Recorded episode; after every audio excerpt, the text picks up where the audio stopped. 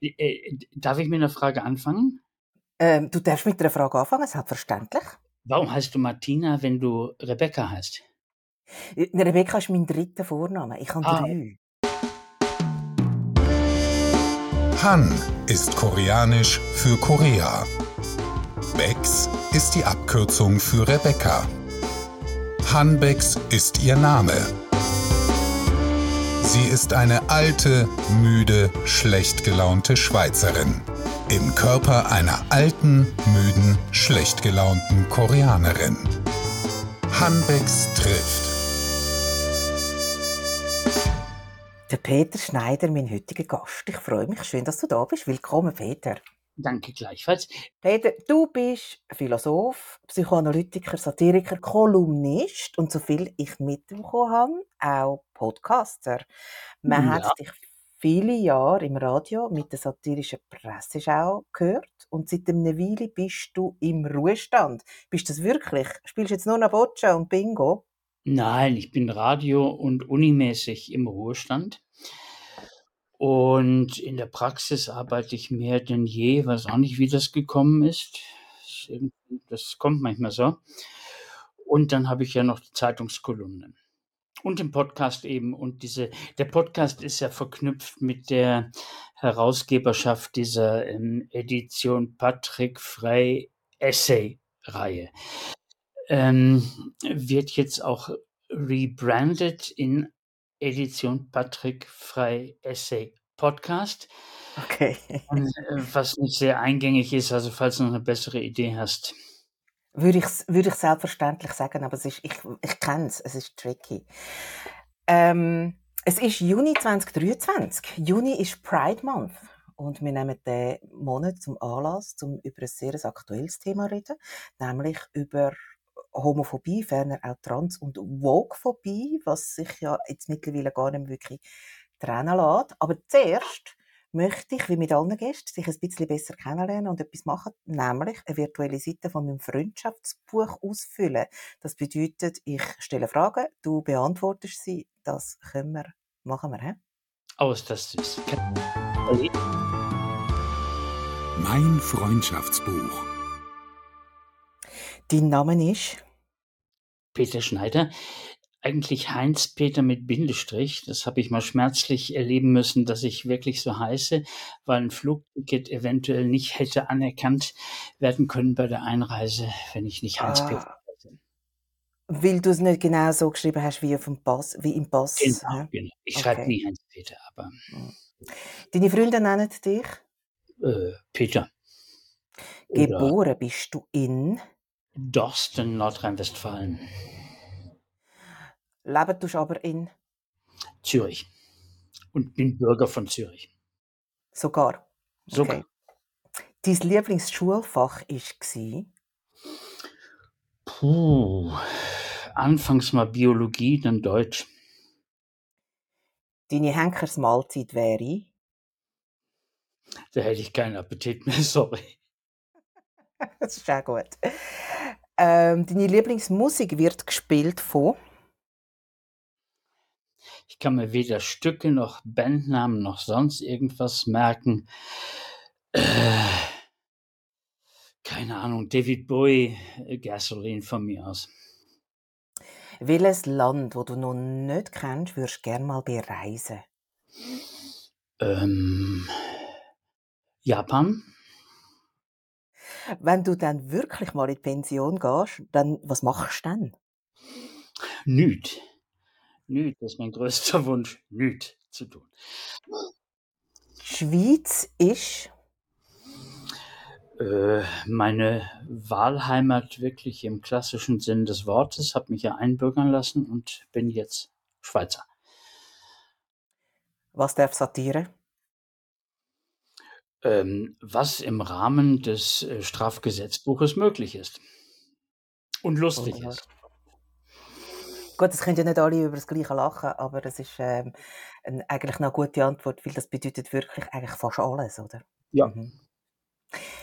Peter, wir kennen uns von Twitter, wo wir uns schon länger folgen und auch interagieren. Und in den sozialen mhm. Medien erleben wir auch jeden Tag, wo bei verschiedenen Bevölkerungsgruppen so ein bisschen die Schuhe drückt. Und man erlebt das ja sehr unmittelbar. Ich bin eine POC, also Person of Color, und damit gelegentlich Rassismus ausgesetzt. Und den kann ich mit gutem Willen auch so ein bisschen nachvollziehen. Man hat Ängste, dass einem etwas weggenommen wird, dass, man etwas, dass ich jetzt etwas könnte überkommen, wo anderen fehlt. Also Xenophobie, die Angst vor Fremden, das kann ich sagen wir, intellektuell noch verstehen. Bei Homophobie finde ich es aber schon sehr viel schwieriger, Verständnis aufzubringen, weil, oder nur schon nachvollziehen, weil ich einfach die Vorbehalte und die Ängste, die, ich verstehe die wirklich nicht, wie, da wird einem ja nichts weggenommen. Und eigentlich ist es ja sogar mehr Hass als Angst. Peter, vor was haben homophobe Menschen Angst? Ähm, das frage ich mich auch immer. Also ich finde den Begriff der Homophobie auch sehr unglücklich äh, gewählt, weil er ja den, den Homosexuellen zuschreibt, so etwas Angsteinflößendes zu sein. Man könnte natürlich vermuten, aber das finde ich auch eine etwas gängige Ausrede schon, dass es Angst macht vor dem, was man selber abwehrt, um heterosexuell zu sein. Ähm, jede sexuelle Ausrichtung ist ja immer so eine Art von ähm, äh, Wunschkonzert innerhalb von anderen Möglichkeiten und die anderen Möglichkeiten werden, um, werden eventuell als oder müssen als unangenehm empfunden werden, damit das Wunschkonzert umso angenehmer empfunden wird. Also extreme Heterosexualität geht wahrscheinlich auch einher mit, ähm, mit Homophobie. Obwohl ich dann andererseits auch wieder sagen muss, dass auch die Heterosexualität oder was einem als starke Heterosexualität ähm, ähm, verkauft und angeboten und dargeboten wird, äh, in sich oft sehr homophob ist.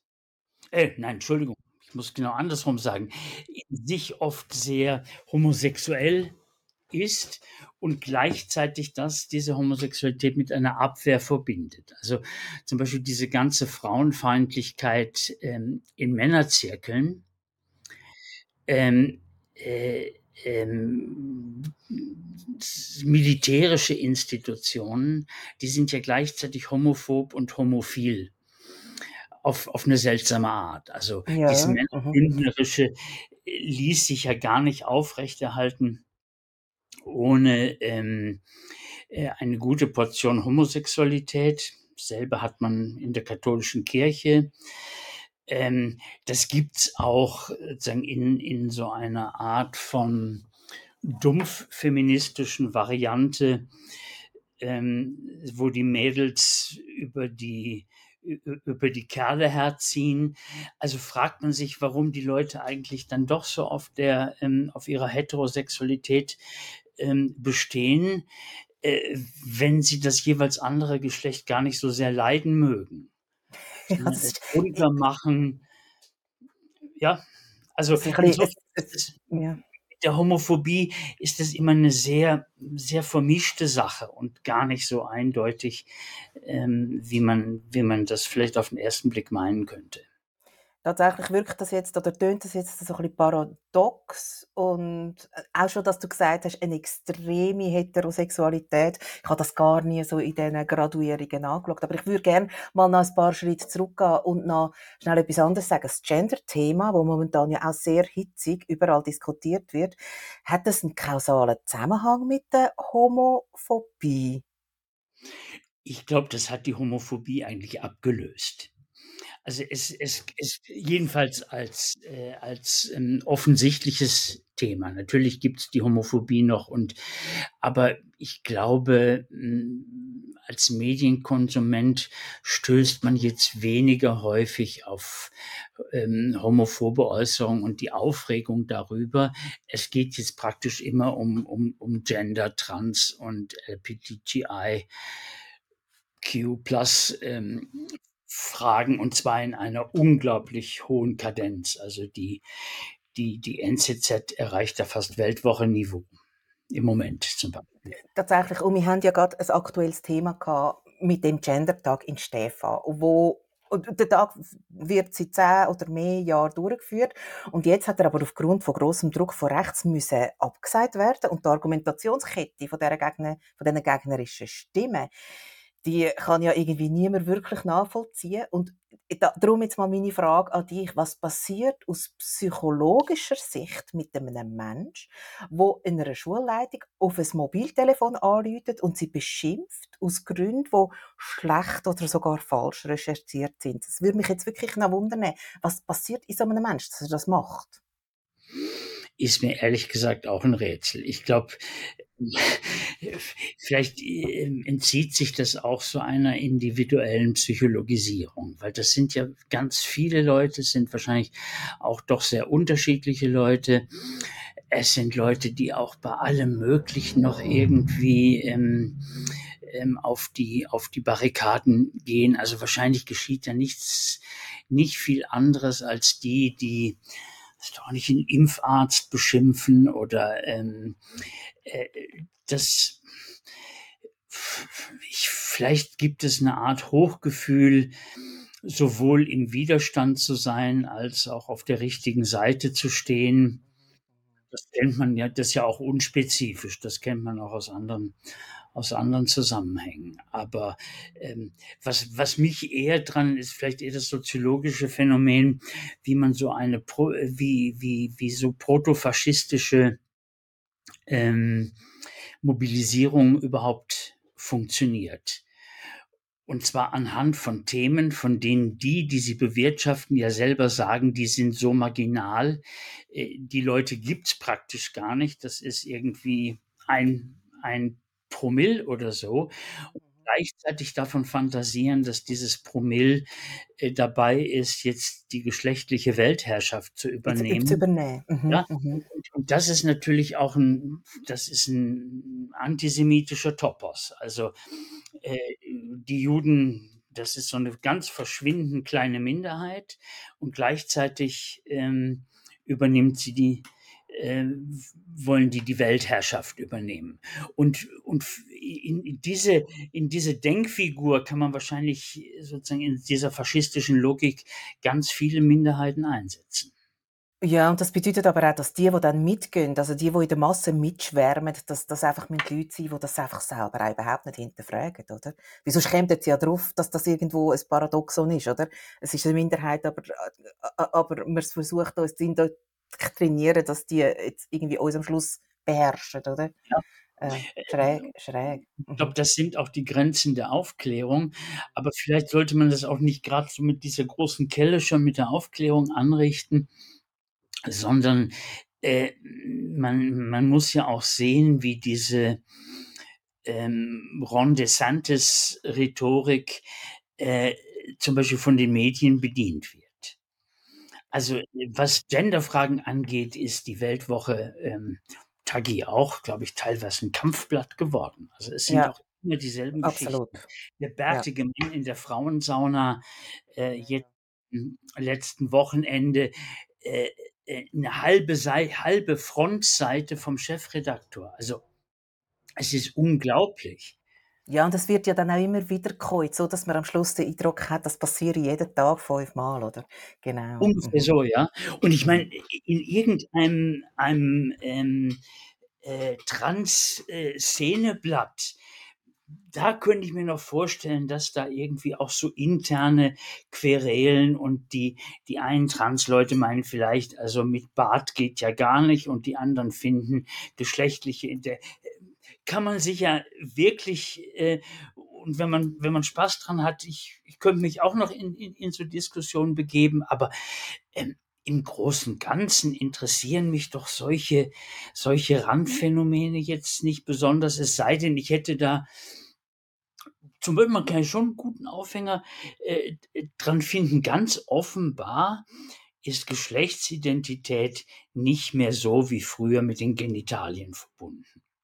Da kann man sich jetzt anhand eines bärtigen äh, einer bärtigen Transperson in der, in der Frauensauna kann man sich darüber lustig machen. Aber tatsächlich stellt sich Gender ja mehr oder nicht mehr, ist es mehr zu einem Spektrum geworden, als es das zuvor war. Und Ich habe noch etwas anderes. Mittlerweile fasst man ja Menschen, die, die nicht cis-straight, also heterosexuell sind, als queer zusammen. Und oft hört man auch Buchstabenfolge LGBTIQ, das steht für Lesbian, Gay, Bi, Trans, Interqueer, Plus. Und das ist schon schwierig, sich zu merken. Man hat auch das Gefühl, es käme alle paar Wochen ein neuer Buchstabe dazu. Ich sage das jetzt sehr ähm, bewusst überspitzt. Ist es für das konservative Volk einfach auch zu kompliziert und zu aufwendig, um sich da reinzudenken? Ja, wahrscheinlich, aber man möchte sich ja auch nicht in das reindenken, was dahinter steht. Äh, man, man könnte das Ganze ja auch ähm, unter Trans auffassen, jetzt in einem anderen Sinne, also jetzt nicht sozusagen Trans wiederum als eine Umkehr, also als irgendwas, was Binäres umkehrt, sondern man könnte das, und dafür steht queer ja auch, auch eher, ähm, als etwas auffassen, dass diese Geschlechtlichkeit eben wirklich so durch alles irgendwie, Mhm, irgendwie ganz. Mhm. Und sich wahrscheinlich auch nicht so klar eben cis, bi oder durch irgendein Coming Out ein für alle Mal dann wieder neu festlegen lässt. Bei manchen schon, also es gibt ja Transfrauen oder Transmänner, ähm, die sind da in einer klaren äh, ähm, Identität, der sie sich immer zugehörig gefühlt haben. Aber es, es gibt ja eben auch ähm, Transitionen ohne, ohne Chirurgie, nur hormonell. Und äh, da gibt es eben auch ein, auch ein ganzes Spektrum. Und das ist wahrscheinlich schwer zu denken äh, in der Tradition, in der das Geschlecht immer als etwas Binäres aufgefasst worden ist. Mit Einbrüchen aber auch. Also in den 20er Jahren die, ähm, äh, die männlichen Frauen, die äh, die, die ähm, weiblicheren Männer und ähm, äh, sicher keine Massenbewegung, aber ähm, so die frühen Sexualwissenschaftler, ähm, äh, äh, für die war das jetzt nicht so etwas ganz Besonderes und Pathologisches. Wie kann man dann so einer Homo- oder Transphobie begegnen? Also bringt da Aufklärung überhaupt noch etwas?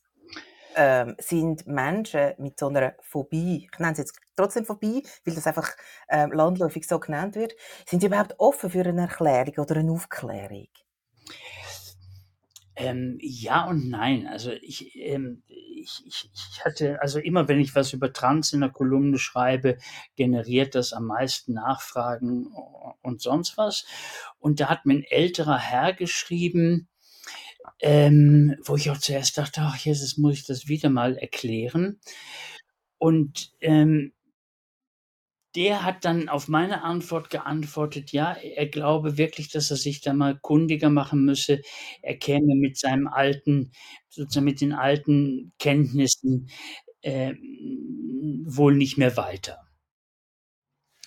Und das finde ich dann doch erstaunlich. Und Ja. das waren ich, sogar zwei, noch, noch zwei andere, die ähnlich, die ähnlich reagiert haben. Äh, so eine Szene, so à la Vollbrecht, ähm, es, es gibt nur zwei Geschlechter ähm, mit ihrer unterkomplexen Aggressivität, die wird man wahrscheinlich nicht, nicht erreichen. Die, die sind aber auch innerhalb der Biologie zum Beispiel ähm, jetzt nicht gerade ähm, auf, dem, auf dem allerneuesten Stand oder Alice Schwarzer oder ähm, keine Ahnung. Wie es mit der Stock ist, das habe ich jetzt nicht so genau nachverfolgt. Vielleicht hat die ja auch noch, ein, also es, die sind ja nicht nur alle des Teufels, Alice Schwarzer schon, aber ähm, echt, Mhm. Stock nicht, Mhm. keine Ahnung. Und dann glaube ich, ähm, was ja das muss man jetzt bei der, bei der Homophobie auch sagen. Also es, es gibt diesen Hass, es, äh, ähm, Homosexuelle werden häufig ähm, äh, Opfer von, von, von Gewalttaten und so weiter. Aber es gibt eben auch Kreuzfahrten nur für Homosexuelle. Es gibt ein, ein Marketing für Homosexuelle. Also wenn man das vergleicht mit den 50er Jahren in Ja. Westeuropa, Natürlich. Also, Mhm. äh, das das ist äh, es hat sich wirklich so was von grundlegend geändert und heute kann eigentlich keiner mehr vernünftigerweise sagen, er hat was gegen Schwule. Das kommt dann immer so in bestimmten Kontexten raus, wo's funktionalisiert wird, bei der Ehe für alle dann und, ähm, aber immer auf auf'm Umweg. Also, dass man äh, dass Kinder Mutter und 'ne Vater und 'n Vater Mhm, brauchen mhm, und, äh und über solche Sachen. Aber, äh, die Verdammnis der Homosexualität, also, ist ist nicht mehr gesellschaftsfähig, sagen wir mal. Und Ja, trotzdem findet es ja immer noch statt. Also, findet das immer noch statt, ja. ja, mhm. Aber eben, es ist trotzdem noch 'n Fortschritt gegen gegenüber vorher, aber man weiß auch Unbedingt, hoffentlich auch, ja. Mhm. aber die Fortschritte sind natürlich nie gesichert. Also, es kann jederzeit wieder auch rückwärts gehen. Also komm, und komm, jetzt räumen wir mal noch mit ein paar Sachen auf, einfach aus psychoanalytischer Sicht. Ist die sexuelle Ausrichtung von einem Mensch, ist die angelegt wie eine Haarfarbe? Oder gibt's auch Trigger, wo man kann sagen, es gibt Erfahrungen oder oder Sachen, wo in der Kindheit, in der Jugend passieren, wo, ähm, können die sexuelle Ausrichtung beeinflussen? Das ist eine gute Frage, wie man an solchen Stellen immer sagt, wenn man irgendwie auch nicht so genau weiß und sehr weit ausholen muss. Ähm, ich muss auf'm Umweg anfangen, nämlich, Mhm. Dass, ähm, die, ähm, Gay Liberation einen ganz erstaunlichen Umweg genommen hat, nämlich über die Biologisierung der Homosexualität. Das heißt also, äh, äh, deren oder deren, soweit man es homogenisieren kann, aber nehmen wir mal die Schwulen sozusagen einigermaßen homogen. Argument war, äh, wir haben uns das nicht ausgesucht, wir sind gay geboren. Warum machen die so was Blödes zu einer Zeit, wo Biologismus noch als sozusagen ideologisch pfui und rechts war? Ähm, nicht also eben alles biologisch, es gibt nur 2 Geschlechter und so, das das ist ist ja praktisch immer 'n gutes Anzeichen für reaktionär und da wird's auf einmal fortschrittlich. Selbst die Rede von einem schwulen Gen, ähm, was man da nie gefunden hat, führt nicht dazu, dass Schwule schon vorab abgetrieben werden, äh, sondern führt dazu, dass die sagen konnten: „Lasst uns in Ruhe. Wir sind schwul, wie ihr rothaarig seid oder nicht schwul oder sonst was.“ Und jetzt kommt's zur Psychoanalyse. Ich glaube, an dieser Biologisierung ist nicht zuletzt auch die Psychoanalyse verantwortlich, andere psychoanalytische Richtungen auch, weil nämlich, wenn ja etwas psychologisch ist, dann kann man's ja auch therapieren. Richtig. Mhm. Was so auch ganz nicht stimmt, wenn man jetzt an Gentechnik denkt, könnte man auch was Genetisches therapieren, aber das das war sozusagen die Zeit. Und natürlich hat das ähm, ist das sehr stark gewesen in der in der Psychoanalyse, eine Pathologisierung der Homosexualität, aber auch in der Verhaltenstherapie. Also, dass man Sch Schwulen schöne Matrosen zeigt und dann, äh, 'n Elektroschock gibt, wenn sie drauf reagieren. Äh, es ist nicht nur psychoanalytisch. Und das ist eigentlich erstaunlich, weil der Ursprung der Psychoanalyse äh, der psychoanalytischen Theorie der Sexualität 1905 grad das pure Gegenteil ist. Also, da ist das, was ich eben gesagt habe, da ist Sexualität an und für sich etwas Transes. Also, man man ist sozusagen alles. Freud leiht dann noch das Konzept der Bisexualität. Man man vereinigt sich nicht einfach genital, sondern reibt die Mundschleimhäute, äh, aneinander, was man Küssen nennt, was Ja. auch 'ne perverse Geschichte ist. Also also, Freud bringt Perversion, Sexualität, kindliche Sexualität, keine Fortpflanzung, Lust sozusagen in einen großen in einen großen Topf. Und was dann sozusagen im Laufe der Pubertät übrig bleibt, das ist dann das, was sich 'n bisschen mehr verfestigt gegenüber anderen Formen. Also, man bumst zwar, aber man küsst trotzdem noch und manche riechen auch gerne an an Klößchen oder ich weiß nicht was. Und das ist alles sozusagen angelegt in, in, in, in, diesem, in diesem sexuellen Eintopf, aus dem man sich dann manchmal mehr unter Zwang, manchmal weniger unter Zwang, zu sagen, seinen Lieblingseintopf zusammenstellt. Man ist sich aber mittlerweile unter Fachpersonen einig, dass es keine Krankheit ist, also kein ICD-Code mehr glaubt seit, seit den 80er Jahren. Und darum kann man das auch nicht also man kann es wohl therapieren, aber man kann es nicht in dem Sinn heilen. Jetzt gibt es ja aber doch immer noch so Schamanen, Naturheilpraktiker, Therapeuten, wo, wo, wo damit werben, dass sie Homosexualität heilen können. Wieso werden die nicht verboten? Weil ich glaube, die gibt es ja selbst in der Schweiz noch, oder? Jetzt bin ich mir nicht sicher. In Deutschland gibt es ein Gesetz, glaube ich, gegen, mhm. gegen aber okay. keine Ahnung. Ähm, ja, ich bin mir gar nicht sicher, ob man die verbieten sollte. Ähm, äh, weil, weil ich immer denke, des Menschen Blödheit ist sein Himmelreich. Also, äh, was etwas unfair ist. Also ich glaube, die meisten Leute im freikirchlichen Zusammenhang, ähm, die lassen sich nicht jetzt aus esoterischem Durcheinander jetzt von ihrer Homosexualität heilen, sondern weil sie tatsächlich unter furchtbarem Druck stehen. Also Insofern nehme ich das alles wieder, wieder zurück. Ähm, ja, warum sollte man die verbieten? Warum sollte man die nicht verbieten? Ähm, ich glaube, da beißt sich jetzt ein bisschen die Biologisierung in den Schwanz. Um das mal männlich Homosexualität, homosexuell zu mhm. formulieren. ähm, weil, wenn das so etwas ist wie einfach ähm, äh, ein biologisches Faktum, dann ist es natürlich ungerecht, den Leuten das austreiben zu wollen. Ja, und totally pointless. Und das ist, wäre ja dann eine lange Therapie, oder? Völlig. Aber ja. jetzt, jetzt kommt der andere Punkt, weil Sexualität eben dann doch nicht so biologisch in ihren jeweiligen Ausprägungen sagen, determiniert ist von irgendetwas, ist sie tatsächlich fluide. Was ja ein anderer wichtiger Begriff auch für die, für die Queer-Bewegung ist. Und wenn man eben bisexuell sein kann, warum soll man nicht homosexuell und heterosexuell auch sein können? Also da kommt man, wenn man das jetzt allein nur noch äh, sozusagen unter juristischen Kategorien fassen will, kommt man in Teufels Küche, so bescheuert man diese ganzen, die Heiler und die Evangelikalen und finden mag und auch so sehr man sehen kann, wie viel Leid darin äh, steckt. Aber gleichzeitig gibt es dann immer auch die Tendenz, Sexualität dann wieder zu so einer in Stein gemeißelten Identität zu machen, was sich ja hoffentlich gerade auch wieder auflöst.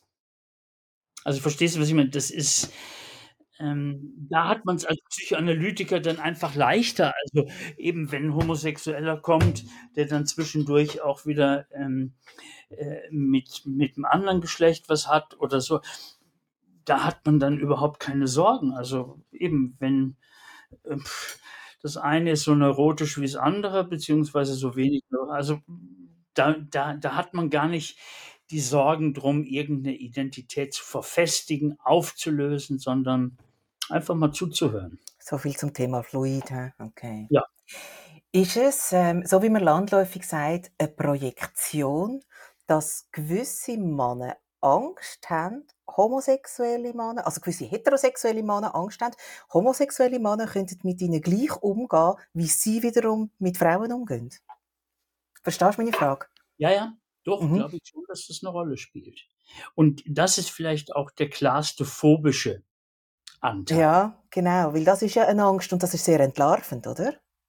Das ist einerseits sehr entlarvend, aber spricht auch für das, worüber wir am Anfang gesprochen haben, dass eben das Gefürchtete und das Gewünschte und das Abgewehrte und so, dass das nicht einfach so zwei Seiten einer von Stacheldraht ähm, durchzogenen ähm, Grenze Feldes ist, sondern eben gerade zum Beispiel bei militärischen Ritualen oder bei so jungen Schuldenritualen spielt Homosexualität gleich immer eine Rolle. Also es, es gibt sozusagen so eine Art von Ritualisierung von Vergewaltigung von Männern durch Männern, die aber gleichzeitig wieder der Abwehr dient, dass man da immun dagegen ist. Das ist im Fall sehr kompliziert zu verstehen. Kannst du mir mal ein Beispiel machen? Was ist denn da so ein, so ein, so ein Aufnahmeverfahren? Also, ich kann es bei der Burschenschaft so, das gibt es ja dann auch so bei Verbindungen, kann ich es mir jetzt, aber in der Armee? Oh, pf, äh, diese, ach, das ging doch mal eine Zeit lang, war das so Mode. Ähm, das, das war fast ein bisschen wie die Gender-Themen, also solche erniedrigenden Rituale äh, in der in der RS, also dass man irgendwie äh, den Schwanz vom, vom, vom Kollegen mit Schuhwichse, Schuhwichse mhm, eingeschwärzt mhm. hat oder den Hintern okay. eingeschwärzt hat. Also das sind häufig solche ganz klar sexualisierten Rituale, wo man sich immer denkt, ausgeübt von Männern, die nichts mehr fürchten, als im Knast unter der Dusche sich nach der Seife zu bücken. Ja. Irgendwie eine seltsame Geschichte. Aber das ist interessant, ich habe die Geschichte jetzt nicht gekannt. Ich bin jetzt gerade so ein bisschen erschüttert. Aber mhm. okay, ich meine, ich bin natürlich auch äh, wahnsinnig, nein, ich bin nicht grundsätzlich naiv, aber also, ich, ich finde es jetzt auch nicht wahnsinnig überraschend, aber, ich, aber, aber ja, ich habe das nicht gewusst. Ich habe das mhm. Zeug jetzt mhm. auch nicht mehr im Kopf. Das, so, mhm. so, Berichte kommen ja auch immer wellenweise. Ja, genau. Nicht, mhm. Wenn etwas aufdeckt ist, klar, dann, dann findet man aber auch noch zehn andere. 10 oder 15 Jahren ging das mal mhm. Und gleichzeitig schießt man zum Beispiel auf, auf, auf ähm, das war damals auch eine Diskussion, auf, auf Frauenzielscheiben. Ah, okay. Ja, man muss sich ja dann auch wieder, man muss sich ja dann auch wieder beweisen, dass man ja, genau. Aber ah, ich ja, meine, ja. sich jetzt nur beweist, ob das das Gescheiteste ist, die begehrtesten Sexualobjekte dann gleich mhm. totzuschießen. Also, ja. Äh, es, ja, das ist es, ein bisschen doof. Es, ist alles nicht so wirklich, wie es aussieht, oder es sieht nicht mhm. so aus, wie es ist. Mhm, mhm. Beides. Homosexualität ist ja auch insbesondere in religiösen Kreisen häufig verboten, eine Sünde. Warum, du bist ja auch Philosoph, oder warum sind Religionen so exkludierend? Und also, wie, also wieso gründet so vieles auf Religion am Schluss? Hm. Religion ist sozusagen der einer der ältesten Traditions- und Kulturfaktoren. Also, man kriegt sie auch immer so schlecht raus und das macht ja auch so, so gewisse rationalistische Aufklärer gegen Religion, die wie Hugo Stamm immer mit seinem Sektenblock Sekte, mhm. beweist, dass es den lieben Gott doch nicht gibt und, und, und so. Das macht das ja eben auch so ja, ermüdend und fast lächerlicher als die Religion dann, äh, dann selber.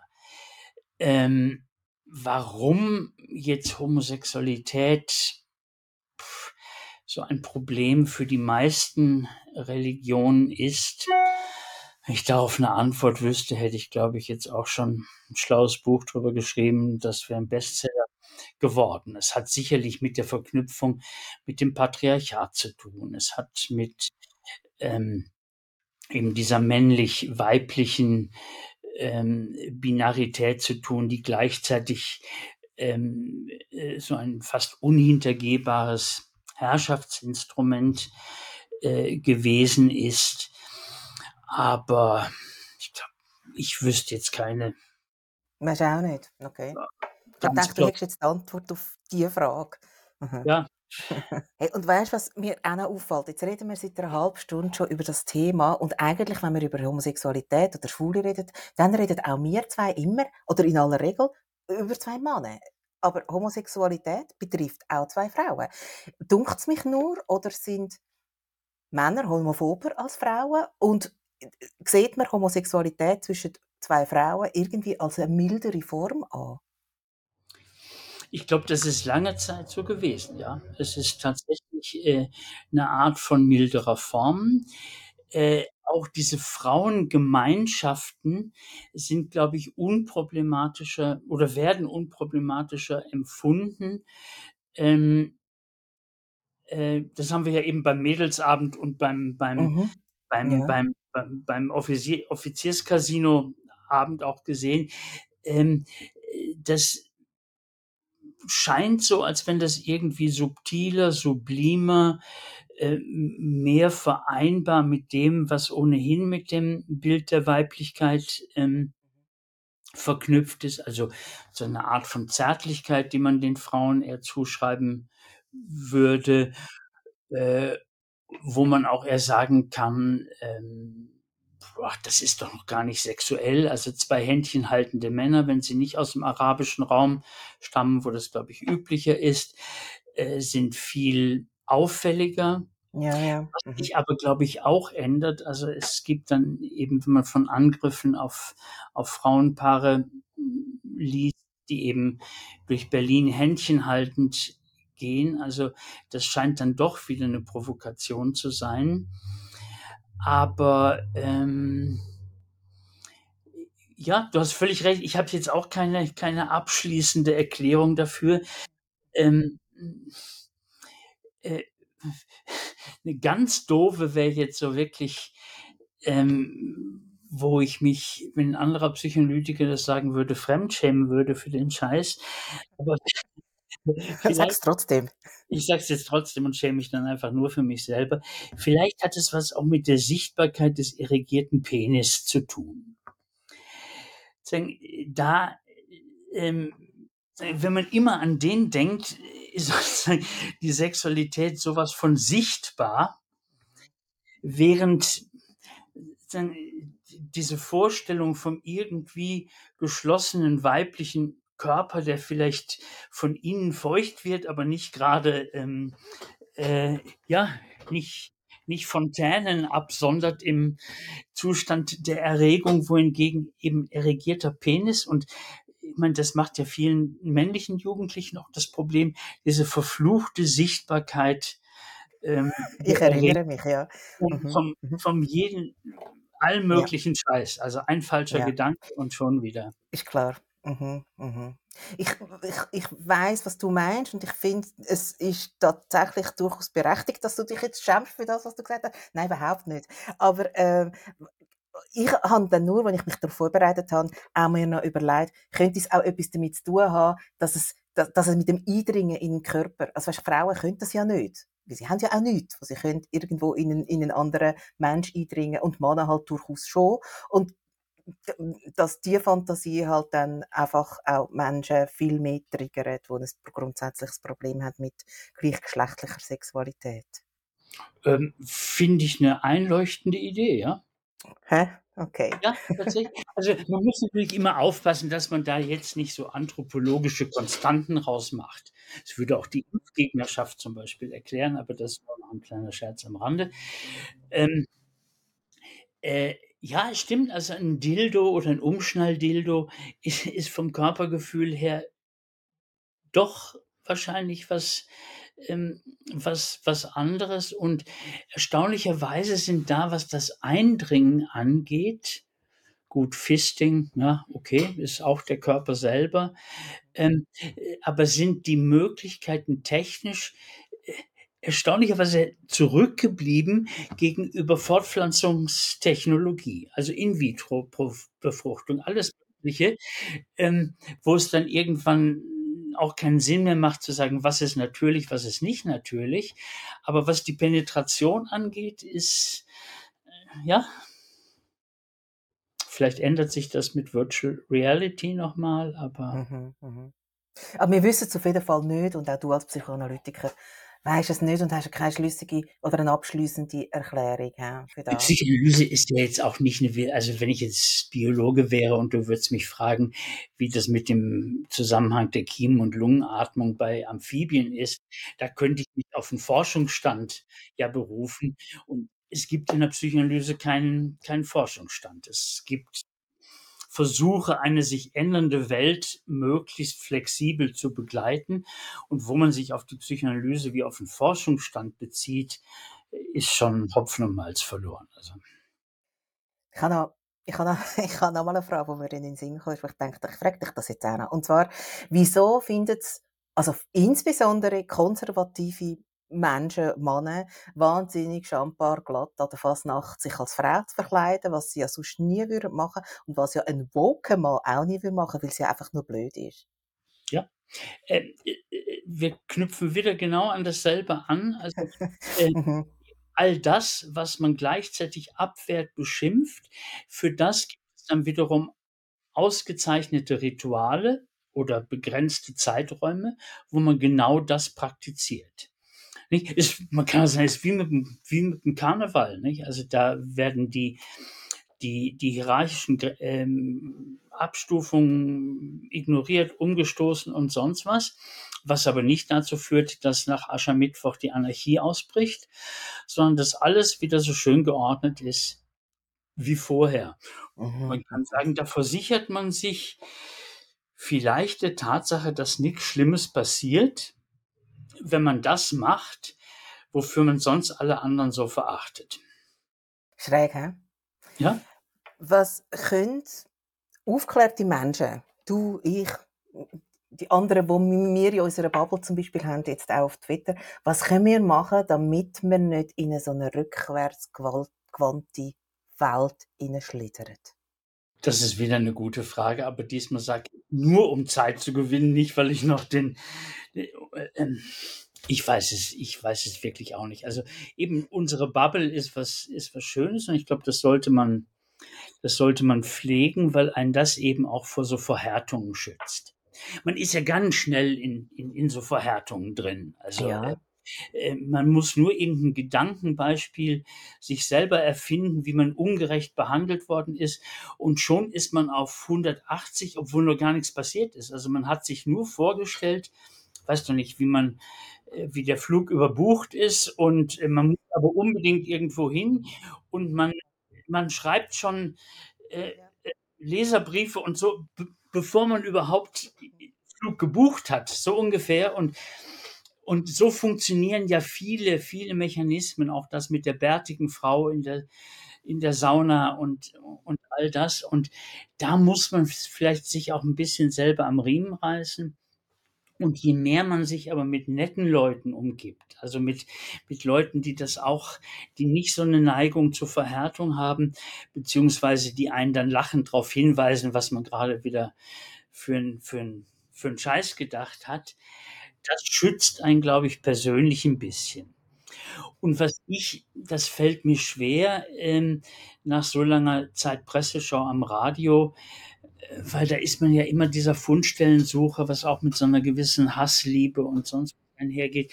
Ich schaffe es jetzt aber langsam, äh, äh, zum Beispiel den Guya habe ich nicht mehr gelesen. Also da habe ich die Überschrift gelesen und den Anfang immer häufiger passiert ist und da habe ich gedacht, nein, das nicht mehr. Also ich brauche jetzt nicht den 300. Beleg, äh, dass, die, dass die NZZ da einfach einen, einfach einen Hau weg hat und ja. Ja, ich weiß, was du meinst und ich glaube, das ist so für die eigene mentale, psychische Gesundheit ganz wichtig, was du sagst. Aber ich möchte gleich noch mal schnell den Gedanken aufnehmen und sagen, ähm, eben, man weiß ja, wie schnell das es geht. Oder da mit dem überbuchten Flug oder mit dem Nachbarn mit dem Hammer ist ja auch so ein Klassiker. Oder? Genau. Ähm, a- aber es ist ja so, dass ich, oder vielleicht ist das auch nur ein Gefühl, das wirst du mir jetzt gerade sagen, aber ich habe so ein bisschen den Eindruck, dass die Leute, die so ein bisschen querulieren und so ein bisschen rückwärtsgewandt sind, dass die sich immer organisieren. Die haben immer gerade irgendwo eine Bewegung und sind irgendwo und wir, und da, da nehme ich jetzt uns zwei rein, wir machen das nicht. Ähm, ist das irgendwie falsch? Müssten wir uns auch organisieren und quasi eine Gegenbewegung machen? Oder, oder, weil ich das Gefühl habe, wir überlehnen da irgendwelchen Leuten das Feld und die machen nichts gut draus. Äh, Nichts Gutes draus. Ja, aber vielleicht sind wir deshalb auch so sympathisch, ähm, weil wir genau das, äh, äh, diese damit unzweifelhaft verbundene Vereinsmeierei nicht mögen. Und ich meine, zum Beispiel, was wir auf Twitter machen, ist ja auch eine Art von Bewegung. Also man soll ja nicht diese, wenn schon alle immer sagen, die sozialen Medien sind an allem schuld, können wir auch mal sagen, das ist zum Beispiel das Wunderschöne an Twitter. Also ähm, wenn man nicht in diese Aufregungs äh, Bubbles geht, sondern so eine Mischung aus Politik, Tierbildchen, mit dem Ashley mal die Eisenbahn und mit dem Wusi die Frösche und dann mal wieder irgendwie NZZ kritisieren und äh, ähm, warum könnte man das nicht auch als eine Art von lockerer Bewegung? Also, ich habe ich habe auch mit Bewegung habe ich oft auch so eine Art von ästhetisch-politischem Unbehagen. Mhm. Ähm, was schon, meinst. ich beim Frauenstreik höre: „Wir sind viele, wir sind laut“, dann denke ich „Seid mal 'n bisschen leise, ist doch schon ohnehin la“ also, schon schon diese Floskeln überzeugen mich wahnsinnig. Und im Zeitalter der Spülmaschine ist Topfschlagen vielleicht auch mehr was für 'n Kindergeburtstag als für, ähm, 'ne ernstzunehmende feministische Bewegung. Und eben, dann finde ich finde ich eben, beschäftigen wir uns doch auf Twitter oder, äh, irgendwo sonst mit unseren Trans-Themen und versuchen, das interessant zu finden, was sich da jetzt grade abspielt mit mehr Fluidität und aber auch gleichzeitig wieder Versuch, sich zu vergewissern. Äh, das das macht doch viel mehr Spaß, irgendwas zu entdecken oder auch selber zu finden, dass man vor 2 Jahren noch irgendwas nicht durchblickt hat und dieses Erleuchtungsgefühl dann zu zu genießen, als jetzt so, äh, eben in der Gruppe alte Parolen, ähm, ähm, zu skandieren. Gibt's zu dem Thema jetzt grad noch etwas, Peter, wo du findest, das muss ich jetzt noch gesagt haben, weil das passt jetzt grad oder das ist mir noch 'n Bedürfnis, um das loswerden? Außer, dass ich dir 'n Kompliment machen muss, äh, weil wirklich nix übrig geblieben ist. Also, ich habe unser Gespräch sehr obwohl ich etwas verkatert bin noch von gestern, also wirklich sehr, ähm, anregend anregend. Ich auch, absolut. Du hast 'n Kater noch von gestern. Also, meine Schlussfrage ist in aller Regel, und die stelle ich dir jetzt auch, wenn wir uns das nächste Mal sehen wir haben uns ja schon getroffen, ähm, und wenn wir uns das nächste Mal sehen, wenn ich dann irgendwann wieder zurück bin von meiner Reise ich grüße übrigens aus Seoul, Südkorea. Ähm, zu welchem Getränk darf ich dich einladen, Peter? Ähm, hängt ganz drauf ich fange meist mit'm Herrgöttli an Okay. dann 'n Glas Weißwein und dann können wir uns an 'ner Magnum, äh, roten ab 14 % die Kante geben. Die die die der schwere Stuff, hä? Also gut. Ich merke mir das. Ist gut. Wunderbar. Ich danke dir ganz herzlich, Peter Schneider, dass du dir Zeit genommen hast für den Podcast. Ich wünsche dir alles Gute und, ähm, vielleicht gleich irgendwann einmal noch so 'n bisschen auf Boccia und Bingo und auf schweren Rotwein. Und auf Twitter siezen wir uns wieder, gell? Ich habe dich nie gesiezt auf Twitter, Ach aber du mich. Wir machen das weiter so. Ja, unbedingt. Unbedingt. Also Danke vielmals. Tschüss, danke dir. Tschau.